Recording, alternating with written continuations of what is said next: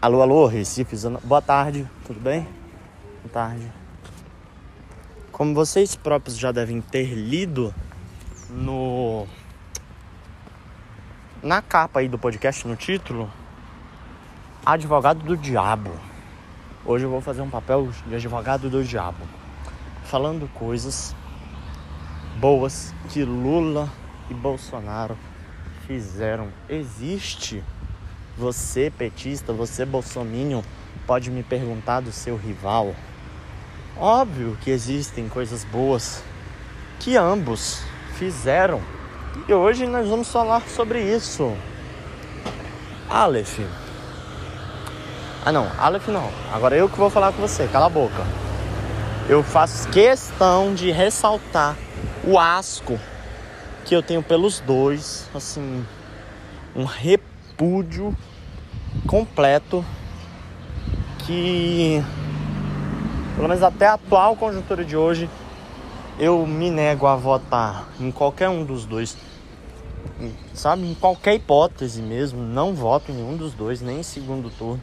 Para mim é difícil eleger qual é o pior. Embora eu tenha uma pequena inclinação a dizer que não, é difícil, é muito difícil eleger que o Bolsonaro seja pior porque nossa, foi, foram esquemas de corrupções bilionários. E isso é igual. É, isso é tão cruel quanto as barbaridades que, que Jair Messias fala. Mas, hoje não é para falar mal. Acho que a realidade por si só já já fala bastante. E é inclusive por isso que eu já defendi outras vezes aqui no podcast que falar sobre política não é algo tão eficiente, producente, efetivo. Hum, Aleph, mas por que você fala de política? Sei lá, eu gosto muito de falar sobre política. Eu estou segurando um livro na minha mão agora chamado Fernando Henrique Cardoso, um intelectual na política, Memórias. Fernando Henrique Cardoso, presidente que precedeu Lula. Bom, mas vamos lá. O que que Bolsonaro fez de bom? Vamos começar de, de frente para trás. Eu acho que a proclamação, não sei se proclamação pode dar um, é um verbo muito heróico mas ter dado independência ao Banco Central é algo muito, muito positivo para a economia e principalmente muito positivo para eleições. E, enfim, é uma coisa ligada à outra, né? Bom para o país e bom para as eleições. Assim, pelo menos em tese, né? O Banco Central, a política econômica, não exatamente a política econômica, mas enfim, taxas de juros e a relação com os bancos, ela acaba tendo uma influência política menor, sabe? Então acho que isso é uma coisa a ser reconhecida. Outra coisa, a reforma da Previdência. Gente, deixa eu falar uma coisa, ô petista que tá me ouvindo. Você deve estar tá me xingando agora.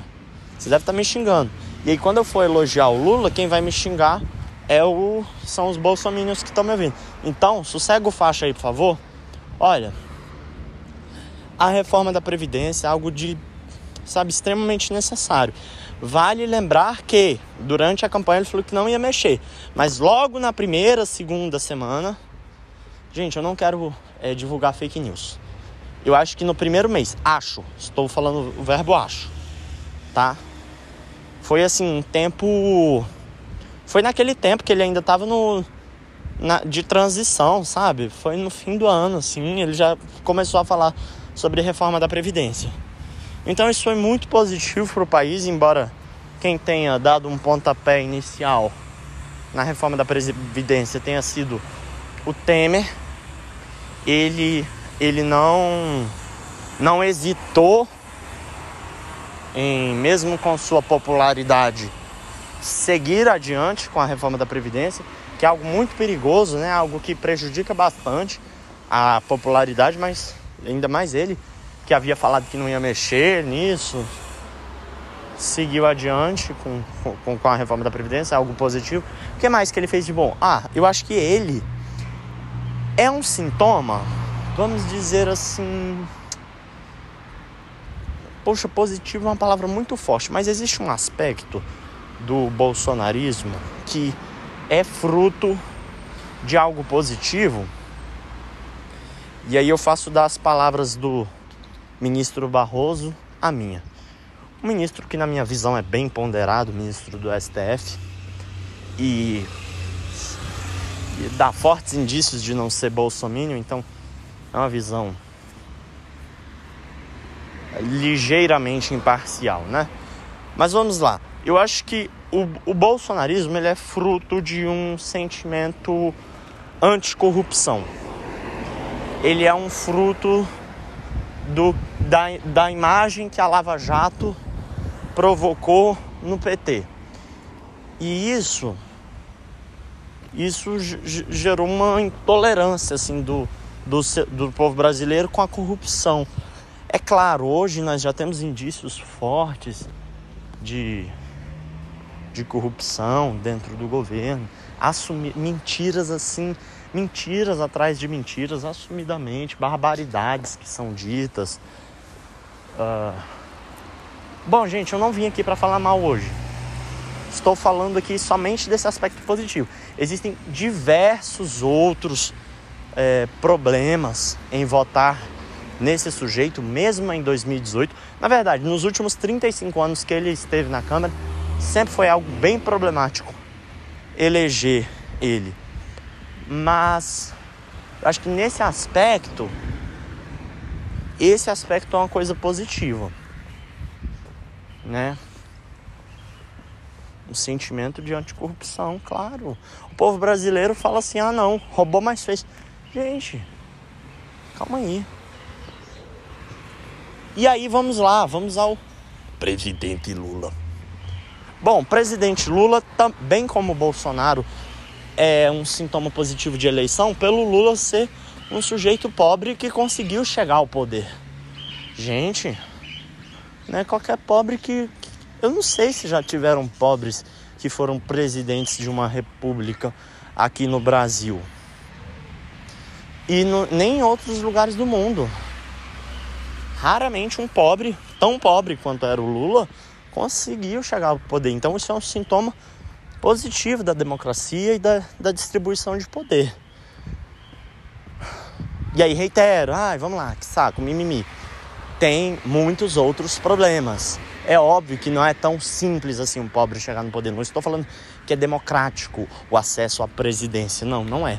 Mas de todo modo, ele conseguiu chegar ao poder é uma coisa positiva. E aí, concomitante ao PT, mais uma testemunha de uma democracia saudável é uma mulher virar presidenta. Mas é claro que em contrapartida, 20 anos no poder não é uma coisa positiva.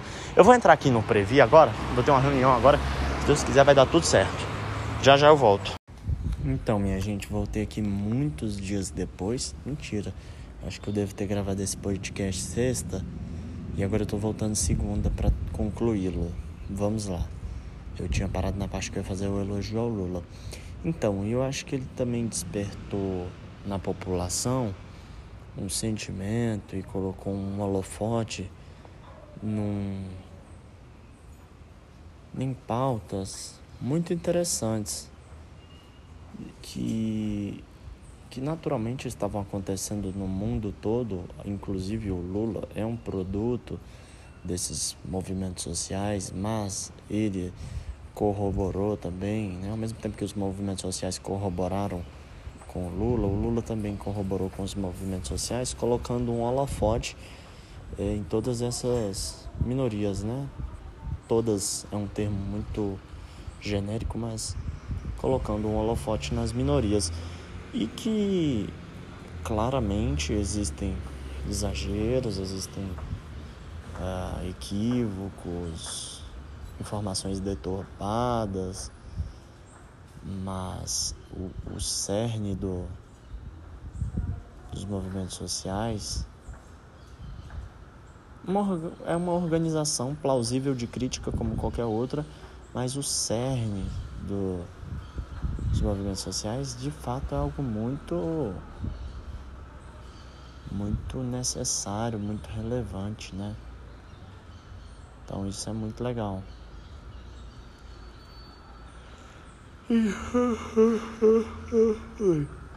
Então acho que esse é um elogio que eu faço a ele. Qual outro elogio eu faria? É o avanço econômico relativamente, porque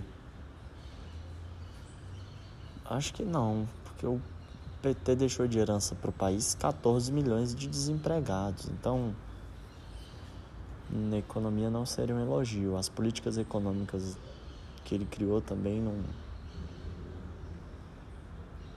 conseguiu é, diminuir significativamente a fome no país. Isso é muito legal. Aleph, você não vai elogiar a extinção da miséria? Não porque não foi extinta, e a prova disso são os 20 anos que o Bolsa Família existe. Uma política pública nunca, eh, nunca não, mas uma política pública não deveria ser criada para durar 20 anos. Alguém receber um auxílio durante 20 anos. Auxílios são coisas provisórias. Então por isso eu não elogio a guerra contra a miséria, que contra a fome sim.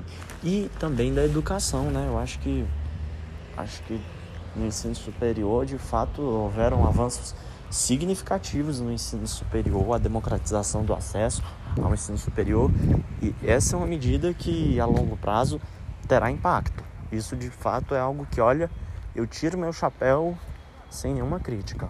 Muito, né, os programas de financiamento, o próprio acesso e investimento às universidades públicas, é, que foi ainda mais acentuado no, no governo Dilma. Isso aí, de fato, não tenho, não tenho críticas, é, é só elogio mesmo. É, lembrei de uma crítica, mas não é diretamente a política de democratização das universidades. Só diria que deveria também investir no ensino básico, talvez até com a prioridade no ensino básico. Mas de todo modo, investir em educação sempre é um investimento 100% seguro, com retorno garantido. Então, esses são meus elogios. E dentro desses elogios, eles dão dão, dão margem para inúmeras críticas, mas eu reconheço essas coisas que eles fizeram.